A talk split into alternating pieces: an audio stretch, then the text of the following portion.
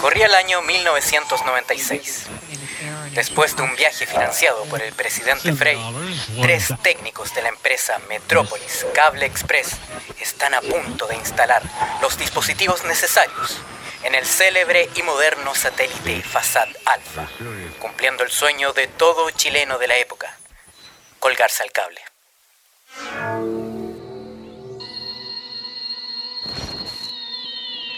Era febrero de ese año, bastante caluroso. Nos dirigíamos en el auto moderno de la empresa con los coaxiales en manos, dispuestos para instalar el cable para el satélite chileno. Lamentablemente, un quiltro nos salió persiguiendo, quedándonos encerrados. Nos lanzaron al espacio, quedando varado en él.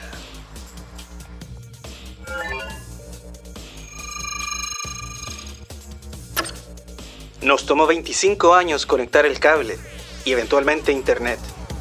Gracias a la teoría de la DES, relatividad de Frankenstein, no hemos envejecido. Cada semana orbitamos brevemente sobre Chile y tratamos de entender qué pasa en el país a través de la lente de las redes sociales, mientras esperamos que nos vengan a rescatar.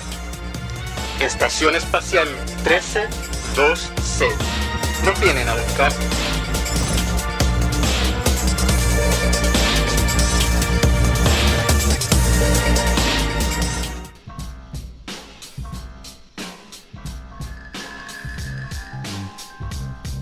¿Deseas grabar tu podcast? ¿Deseas expresar las ideas con tus amigos? Contáctanos a través de Crea Estudios en el teléfono más 569-8444-8058 o síguenos en el Instagram crea.estudios.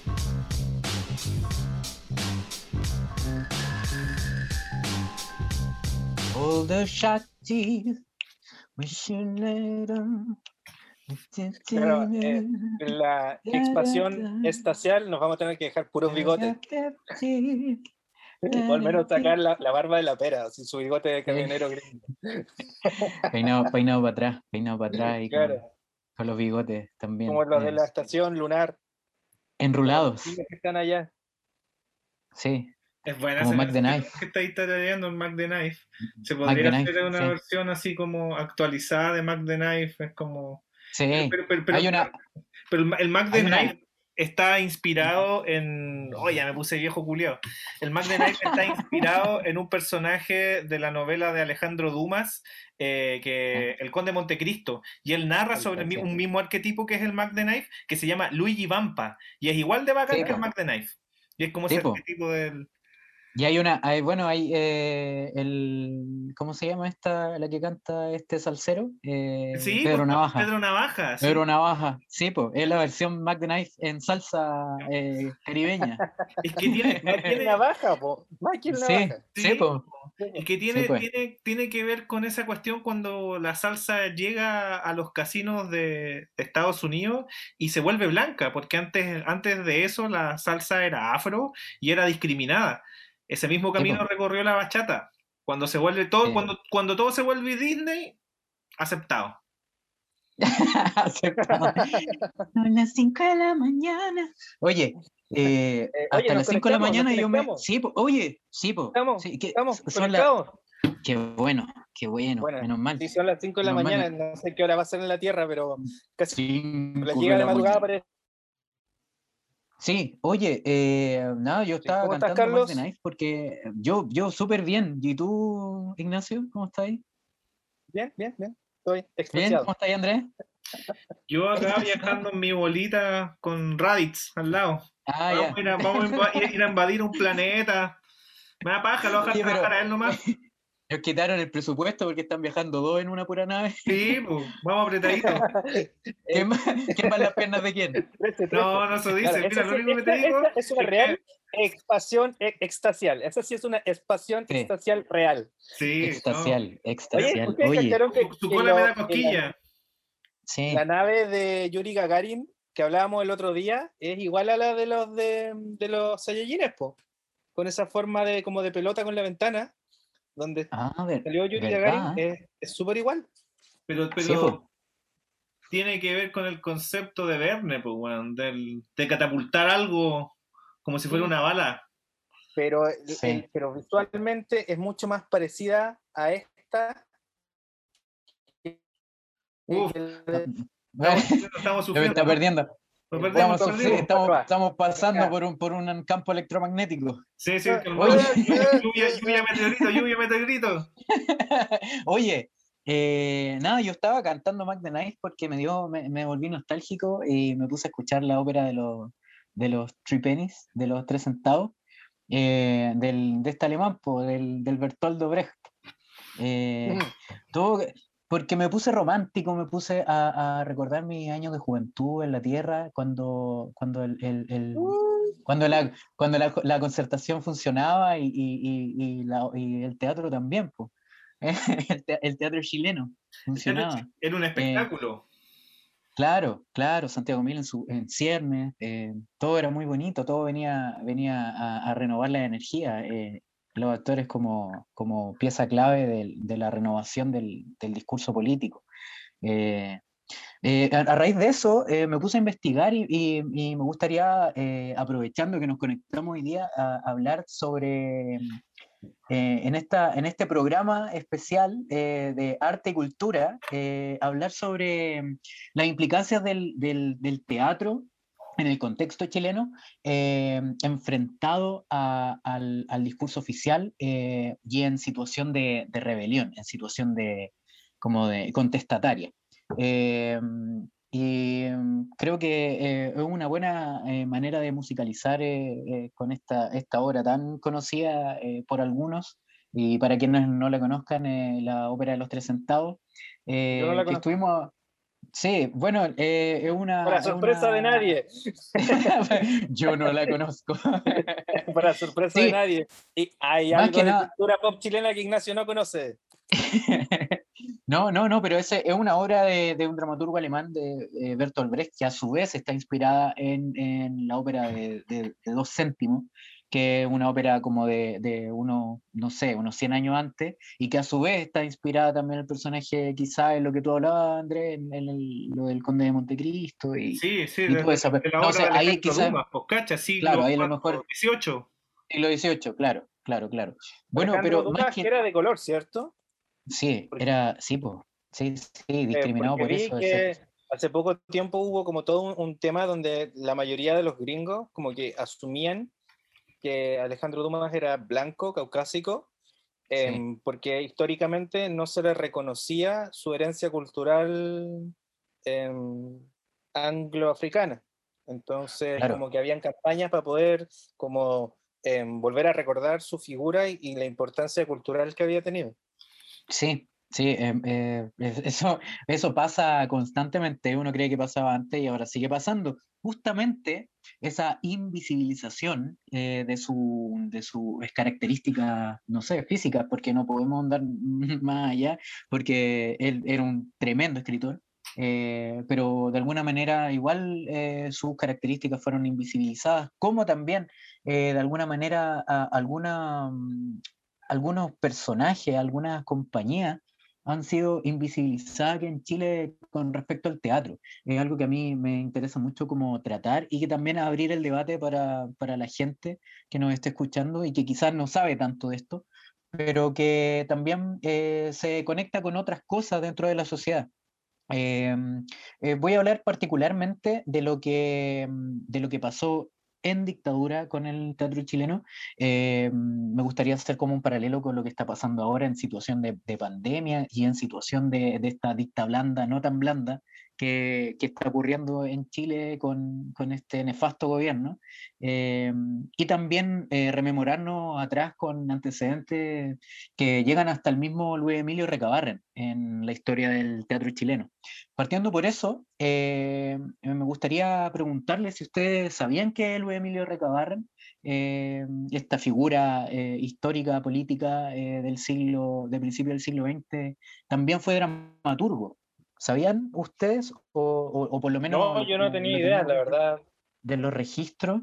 No, yo, ta- No. yo tampoco tenía mucha idea, pero para esa época, eh, principio, eh, llamémoslo, del siglo XX, eh, muchas de las personas que estaban en política o que militaban en ciertos partidos eh, hacían muchas más cosas, incluso pintaban, incluso se dedicaban a la escultura, algunos eran compositores musicales sin haber estudiado composición, simplemente lo ejercían.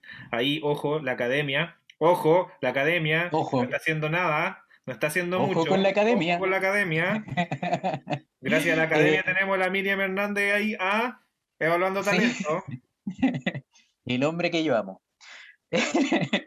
bueno, sí, pues, yo creo que ese es el, gran punto a tratar en este tema, que más allá de, como de hablar de, cosas que igual son eh, bien como under, eh, como en cuanto al arte, eh, específicamente del teatro, hablar como de, esta, de esta situación en la que el sujeto, mujer, hombre, sobre todo ahora, en la actualidad, eh, no simplemente se, se eh, junte con la academia para poder hacer cosas, sino que también eh, generarlas desde su propia perspectiva, generarlas desde lo social, generarlas desde el grupo. ¿No? Luis Emilio Recabarren, en ese aspecto, él escribió un compendio de obras que, que, fueron trabajadas con los sindicatos y con, en ciernes, por supuesto, y con trabajadores en específico particularmente, que hablaban sobre temas que, eh, que, que, tenían que ver con, con la cuestión eh, de la emancipación del, del obrero.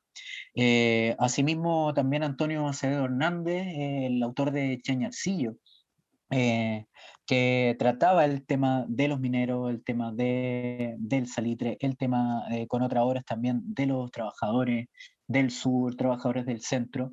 Y, mm, y bueno, en dictadura pasó algo, en la, en la eh, dictadura que, que, tuvo Chile, no sé si algunos no, no, lo recuerdan. Mm. algunos dijeron que votaron por el no, pero eh, siguen ejerciendo el sí eh, en, en, estos momentos. Oye, pero como la vi, como la vi que era pinochetista. Oye, pero espérate, cada vez que miro por mi pantalla acá y he estado viendo Chile, eh, salieron de dictadura.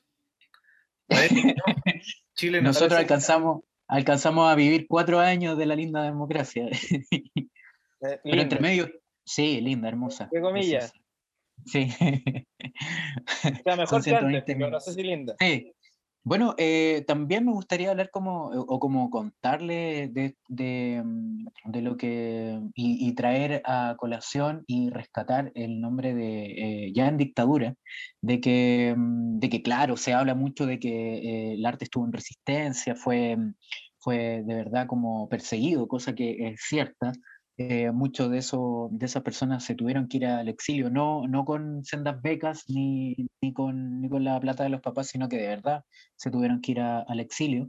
Eh, y con esto quiero referirme específicamente a, a Juan Vera, eh, un actor, director y dramaturgo chileno que a partir del año 73 se, se radicó en, eh, primero en Argentina, atravesó en su citroneta, eh, siempre, siempre viajando por tierra, atravesó la cordillera, se radicó en Argentina antes que llegara la, dictadura allá, y después eh, con su familia se trasladó a mm, Inglaterra.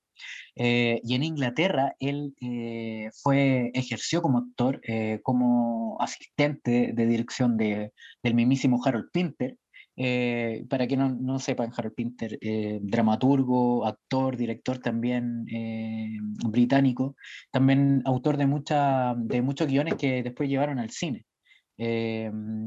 y bueno, él trabajó con él codo a codo y después, ya en la década de los 80, volvió a Chile y fundó el Teatro El Riel. que trabajó durante toda esa década con los sindicatos, con los trabajadores.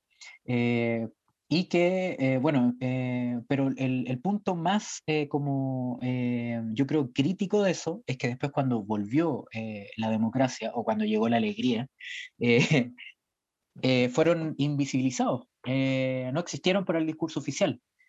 siendo que ellos contribuyeron mucho a que la escena teatral vinculada a lo social, que, que, con los sindicatos, con los centros culturales, eh, tirara para arriba. Eh, y se rescató algunas figuras que, por, por, lo demás, algunos no tienen la culpa, como Juan Radrigán, eh, que vuelvo a repetir, no, no es para menospreciarlo, al contrario, es una gran figura del teatro chileno contemporáneo, que en paz descanse, pero que por otro lado también se dejó de lado a, a, Juan Vera, Teatro del Riel, también otro ejemplo, no sé, Alberto Curapel, etcétera, etcétera pero que, que, al final hubo una vuelta de, como, como que le dieron la espalda, ¿no? Quienes, quienes deberían haberlo apoyado eh, le dieron la espalda. Entonces me gustaría también como profundizar en aquello, eh, ese fenómeno como de, de aburguesamiento de las artes eh, y mm. también como de, de, como también qué les genera a ustedes, porque también estamos viviendo en la actualidad un momento súper álgido y súper crítico para, pues bueno, particularmente para toda la gente, pero, pero en específico para, para el arte, para el arte y para la, todas las disciplinas como comunicativas del ser humano. Eh, aquí, sí, mira, yo no, no, no, te quería interrumpir porque estaba súper atento. Em, la verdad es que yo ahí estaba bien atento porque para mí todo eso es como súper nuevo. Yo la verdad es que como de teatro, que es lo que tú cachai más, como que de verdad me declaro súper ignorante y por eso como que me gusta cuando nos cuentas todo esto. Em, pero me pasa un poco como desde mi perspectiva bastante lejana, como que imagino que puede que haya más gente que, que también esté en la misma ignorancia que yo. Em, siento que el teatro, si no es comercial, está invisibilizado. ¿Por qué?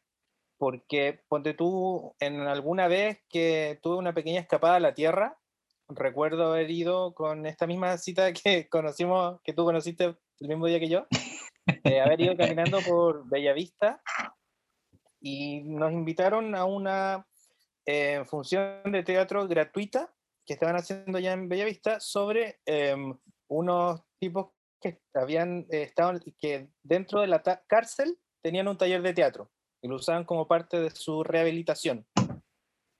Em, y tenían una obra donde varios de ellos eran travestis, entonces eran travestis eh, reos haciendo una obra de teatro. Y la obra de teatro era bastante buena, nos gustó harto, em, pero el tema es que fuera de haber tenido como la oportunidad de ir porque íbamos caminando en el momento en que la estaban haciendo, em, es difícil que eso te llegue eh, a menos que tú lo busques muy bien. Eh, y aún así, muchas veces me pasa que de repente, solo porque tú le das un like a un fanpage o sigue a alguien en Instagram, eso no asegura de que te llegue a ti, porque los algoritmos em, de repente te castigan. Entonces, la mayoría de las obras de teatro que a mí me llegan son por publicidades eh, pagadas. Em, entonces, si tú no me estás invitando al teatro, bueno, antes que íbamos alguna vez, cuando alguna vez se pudo, em, después ya no tenía tiempo, pero igual las veces que podía iba, ¿te acuerdas? Em, de repente me pasa eso, que hay, eh, eh, hay, un efecto de invisibilización, donde si no hay alguien que incluso con un, link directo, eh, no me llega y no me aparece, se desaparece. por temas de algoritmos, a menos que tú no pagues, y, no eh, y para eso tienes que ganar plata suficiente para poder invertir en publicidad, lo más probable es que, se, que no se vea, que pase desapercibido. Y a mí me pasa eso, porque mucho del arte em, teatral que se está haciendo como en las calles, que se está haciendo vía Zoom, que se está haciendo hoy en día, em, a veces pasa súper desapercibido por un tema de cómo funciona el mundo, eh, más, más que criticar algo, yo criticaría eso, que que es difícil encontrarlo. Entonces me pasa eso, que como que el teatro más social, por temas de cómo funciona el mundo, a mí se me pasa muy desapercibido. Eso. Y, y es súper cuático, antes de, que, de darle, darte la palabra, Andrés, súper cuático porque es justamente ese teatro, ese, ese o, o, cualquier otro tipo de arte, pero hablando particularmente del teatro, el que genera cambio, ¿cachai? El que a través, no sé si de la sombra o o en el under está creando contenido, está vinculándose de real manera con el objetivo, yo creo, eh, esto es mi mirada eh, como personal, el objetivo del, arte escénico que es... Eh, que es enaltecer como los valores humanos y también educar, ¿no? enseñar, hablar sobre la humanidad, hablar sobre el humano, porque eso es lo que hace el teatro fundamentalmente, ¿cachai? Es como hablar sobre el humano y no, y, hay un punto ahí que tiene razón Ignacio en el que se ha, mm, ha vuelto simple espectáculo eh, por, el, por el hecho de serlo, nada más, ¿cachai? Eh, como entretener. Y se ha perdido como la labor, eh, em, no sé, emancipadora del teatro, ya fuera de cualquier espectro político. eso. Y eso es lo que el, Real de Juan Vera, el Real se llama, se llama la compañía, que también me gustaría como dejarlo claro, que siguen hasta el momento activos. Eh, incluso después de la muerte de él, que mm, después tuvo otro director que, que, trabajó mucho tiempo y que también eh, lamentablemente falleció. Eh, y ahora está bajo la tutela de una de las actrices y también de un chico que se llama Faiz Mancini y que también es súper importante y me gustaría también como decirle a la gente y a ustedes que hay un documental que se lanzó hace dos años, en 2019, sobre eh, eh, esta compañía que eh, justamente se llama El Real de Juan Vera y está en YouTube para que cualquiera lo pueda, lo pueda apreciar. Se hablan de estos temas y más. Ya, aprovechando tu toma dramática de mate, el silencio dramático del mate, quería explayarme en varias cosas. primero, que me parece súper interesante este concepto de que partimos desde Recabarren como eh, que él es dramaturgo, que lo ejerce fuera de la academia, y terminamos en la cúspide de que en el fondo de, alguna manera el, arte se ha burguesado. Eh, obviamente sabemos que eso es culpa de las academias, y porque las academias no son de accesos populares, y nunca los van a hacer. Hasta el día de hoy las academias no son de accesos populares. Así que mm. eso lo aburguesa notablemente. En el siglo XVI, los gremios, los gremios zapateros, los que hacían cuero, ellos hacían ópera. Mm. Ellos hacían cameratas vocales. Estamos hablando de Europa, tampoco vamos a decir, oh, esto eurocentrismo, no, no, pero hay cierta... Ahí, estaban pasando las cosas. Pues, hay cierta herencia, que, que, obviamente en esa época también habían academias, pero ellos lo hacían como un gremio para, como para darle popularidad. Y de ahí me quiero tomar de algo súper importante que tiene que ver con los sindicatos. Los sindicatos, hasta antes del golpe de Estado, eran también semilleros culturales. Por ende, eh, por, ende por algo los, los, clubes de fútbol se llamaban club social y deportivo, porque en lo social estaba todo el desarrollo de la cultura, de la comunidad, eh, de, los, de las vecinas y los vecinos, y que podían ir a participar, de ahí salían agrupaciones folclóricas, de ahí salían agrupaciones de danza, de ahí salían agrupaciones teatrales, y eso es súper importante porque si hoy en día aparece en el gobierno, en el Ministerio del Trabajo, eh, Patricio Melero, eh, es súper importante porque es una persona anti-sindicatos, porque ellos saben muy bien lo peligroso que es para, el, eh, para lo empresario lo que significa un sindicato. Porque un sindicato, bueno, a pesar de que no, no funcionan como antes, pero sí son semilleros, semilleros de cosas.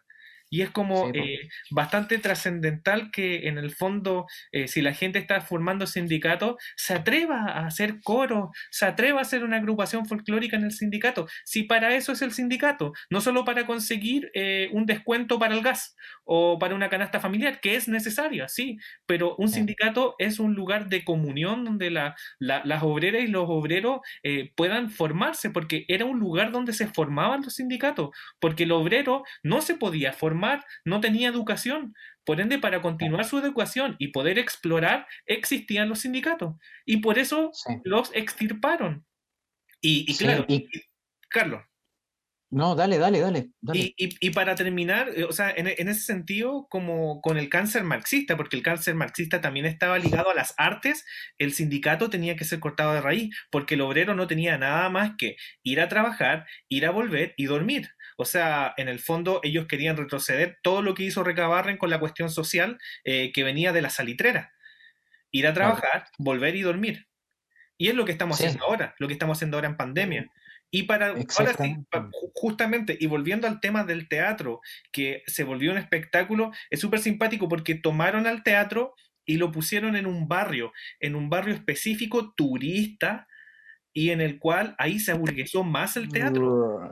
Y en donde y en donde y en donde eh, eh, no- yo no sé cómo funciona Argentina yo nunca he ido a Argentina y, yo no sé cómo funciona el barrio del teatro de argentino ni, ni qué función social tiene así que no puedo dar un discurso respecto a eso pero intentaron imitar una cuestión argentina pero más, más burguesa eh, donde tenéis el teatro y al lado podías ir a servirte tu copita de la cosa que tú quieras y comer algo rico y te vas por ende eh, ahí se sigue burguesando y el teatro ya no es una, un espacio de comunión, no es un espacio de pregunta ni de educación.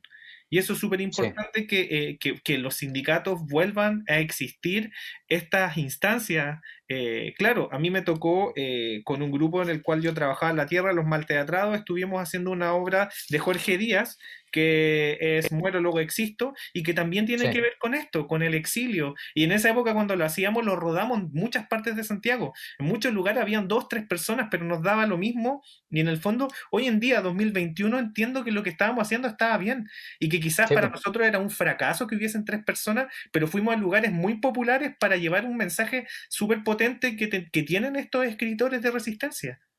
Exactamente. con eso termino. exactamente. Sí, no, Oye, no, eh, eh, no, no termines, ¿Puedo por comentar favor. algo sobre eso? Sí, por supuesto. Em, eh, cuando yo estuve en Córdoba, em, me tocó estar como eh, en, justo en el- como en el centro, centro de Córdoba, y pasó por ahí que el tema era que, claro, po, no fui al teatro, pero sí estuve como en estos lugares, como en el centro cultural, y lo que me pasaba es que ahí era muy barrio, ¿cachai? Entonces tenías todas estas em, em, como lugares donde habían bibliotecas, café, y todo estaba muy cerca del barrio, como es lo que es Independencia. Eh, y la arquitectura era muy como Independencia, y luego llegabas a esta parte cultural que era como muy bella vista, pero la sensación con la que yo me quedé es que era más de barrio que como cuando estábamos en la tierra y existía Bellavista, que Bellavista es más eh, de elite. Sí, pero, pero, pasa que, pero, pero pasa que acá O sea, hubo una apropiación cultural que mm, fue, por ejemplo, cuando te ponen estos sectores eh, casi céntricos como Barrio Italia, que le llaman barrio, y le ponen una arquitectura así como desgastada, como si ahí hubo una, un, un centro textil antiguamente, y, y- y sus tatas trabajaron y ellos, y ellos fueron herederos de esto y los transformaron en, en, en tienda textil, pero de boutique. Ahora eh, es un claro, barrio, pero de boutique. todo es boutique. Sí, Todo barrio boutique. Barrio boutique. Sí, po, eh, eh, eso, eso tiene un nombre, se llama gentrificación para, para los niños, las niñas en la casa. Gentrificación, claro. Papito, mamita. Sí, Papito, mamita. gentrificación. Es lo que me daba más, más risa cuando veía Kimmy Schmidt. No sé si ustedes vieron Kimmy Mm. Schmidt en, en Netflix. No, la señora la- siempre la- la peleaba contra la gentrificación. eh, y siempre se ponía a rayar cosas. O cuando veía que había gente trotando muy temprano, se ponía a disparar. para Sí. evitar que pasara un poco eso. Eh, Sí, bueno, aquí, aquí se van eh, entremezclando como, y también eh, esto es lo hermoso de, de- de esta conversación, que se van entremezclando los temas y van saliendo distintas cosas que al final eh, tienen que ver con lo mismo. Eh, yo eh, como creo que no, no, no hay nada de malo de repente en que, no sé, pues tengáis un cafecito al lado de ir a ver una obra, pero eh, bueno, cosa que no, no está pasando ahora, pero eh, por otro lado se le ha quitado como no solo el, el- afán educativo del teatro, ahora que estamos hablando de eso, y, y también como de, de lucha social, sino que también eh, en la exploración de la belleza, eh, de, de- de- la exploración cultural e intelectual de las personas comunes y corrientes. ¿Cachai? Claro, porque es, es Eh, lo que eso eh, es lo que yo creo. Sí, hablábamos un, eh, dale, un dale. tiempo eh, atrás que, que el teatro tiene esto de que no es tan así, pero como que te da la sensación de ser caro, ¿cachai? Como Claro, que no sé, pues claro. para mí el cine es como ya eh, dos, tres lucas, pero el teatro que yo conozco es el teatro comercial, no es el teatro Claro. más popular, y el teatro comercial es caro, ¿cachai? Onda, las veces que he, he ido, he ido es como, no sé, ya, cinco lucas, siete lucas por persona. Em, Que claro, hoy en día, no sé si estará en los precios o no, pero es distinto a este otro teatro, que es como las cosas que, no sé, pues, tú me invitabas ahí, eh, eh, y que también tenían un poco más de tema versus eh, lo que nosotros siempre hablamos y nos reímos de este, ya que es otro tema súper distinto, este otro teatro, entre comillas, que son los sketch, que, que Chilevisión, claro. que es como, vamos al, comillas, teatro, a ver estos sketch, comillas, divertidos, y eso es como la salida al teatro, que es otro tema distinto. Lo hablamos en el capítulo anterior, pues, con lo que pasó con la cuestión del mega y, y, la, y la, mala imitación, la, no, la, la incorrecta imitación a, al grupo sí, coreano. Ahí, ahí hay, un, hay un gran, a mí me genera una gran como disyuntiva dentro mío porque todos los que están ahí trabajando son actores y em, tal como yo lo fui en algún momento, no, lo sigo siendo, pero desde el espacio, actúo solo por Zoom y por teléfono. y, mm, pero por otro lado, claro, están vinculados al discurso oficial, recontraoficial, ¿cachai?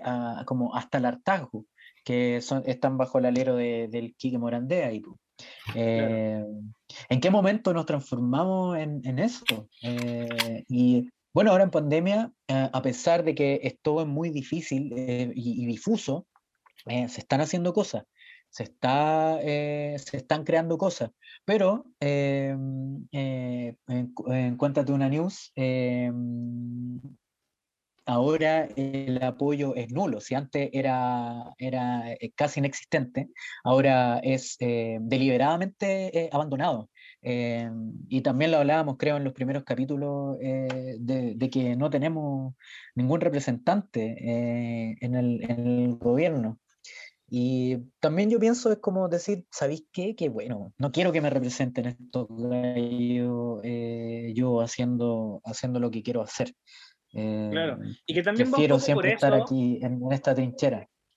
Carlos, que yo creo que va un poco por eso, y, y creo que le diste súper al clavo, que se trata de hacer lo que quieras hacer. ¿Cachai? Em, no estamos con la editorial de que te manden desde arriba qué hacer. Eh, y nada, un, un, saludo. Si hay alguien que está escuchando y está haciendo cosas interesantes, no, siéntanse todos súper eh, como em, con la libertad de comentarnos y si quieren nosotros podemos em, decirlo al aire en un próximo episodio Em, y podemos hablar. Ya, como dijimos en el capítulo del, de hace un par de días, em, tenemos a un par de personas que nos están ayudando. Tenemos a Sauco, a Gran Imperioner y a Comba... Comba Tienda. Comba, Tienda, Instagram, em, con K. Y seguimos desde, eh, desde, desde Crea Estudio también dando el apoyo. también.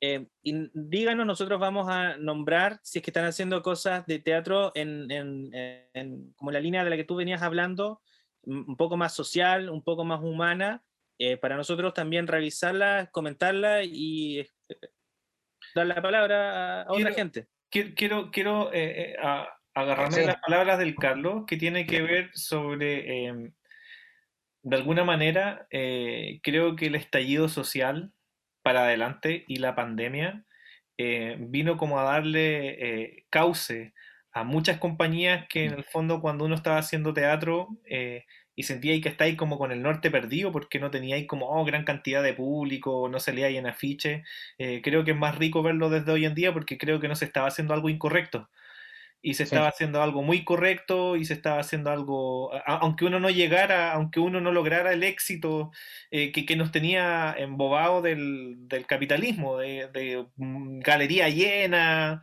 ¿no? Creo que las artes tienen otro, otro camino y las personas que se cruzan en el tuyo eh, y, y, logran ver tu, tu puesta en escena, eh, tiene algo, tiene una cuestión totalmente que está ligada a la, a la educación. Y es por eso que a ellos, a, ellos no dan ningún tipo de fomento, porque para ellos, los que son los grandes empresarios, el teatro está vinculado a Broadway. Es, para ellos eso es el teatro.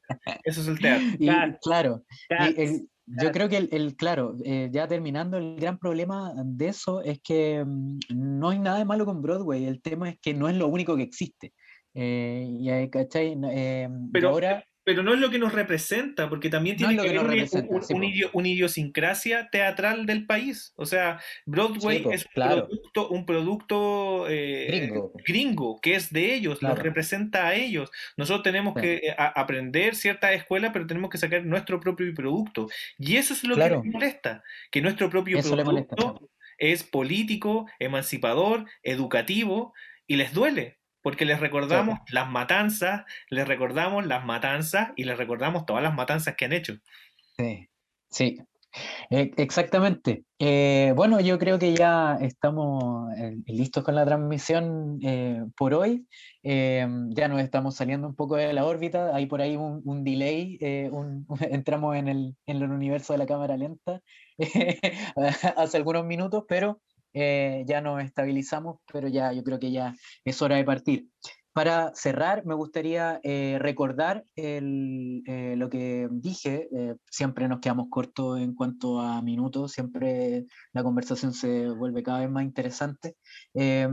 y bueno, por eso mismo me gustaría recordar que está en YouTube este documental sobre la compañía El Riel de Juan Vera, eh, para que todos la, la, la, vean, le echen una, mirada, para que conozcan algo más sobre teatro chileno que no sea eh, Patito Torre o dentro de lo más conocido dentro del teatro eh, otras cosas como el teatro Mori o qué sé yo. Em, eso, me gustaría, no sé, ¿qué quieren decir antes de despedirnos? No, yo fui, yo fui muy feliz en, esta sección, tener también ahí un aporte, hecho de menos hacer teatro a las colegas y los colegas. Un fuerte abrazo. Hay que aguantar. Ah, sí, Sí, eso también me gustaría también pasar el dato. Eh, yo sigo haciendo, no sé si llamarle teatro, pero sigo, sigo aquí desde el espacio eh, creando y haciendo cosas. Eh, para los que no sabían, yo me dedico a, hacer un saltimbanqui y nada, pues también rescatando unas palabras que dijo el mismo Andrés, compañero acá, que en la, en la época del oscurantismo, quizás es donde más se puede crear. Eso. Un saludo ahí para todos los goliardos y goliardas. Un abrazo. Este fue Estación Espacial 132C. Nos vamos a ir a fondear.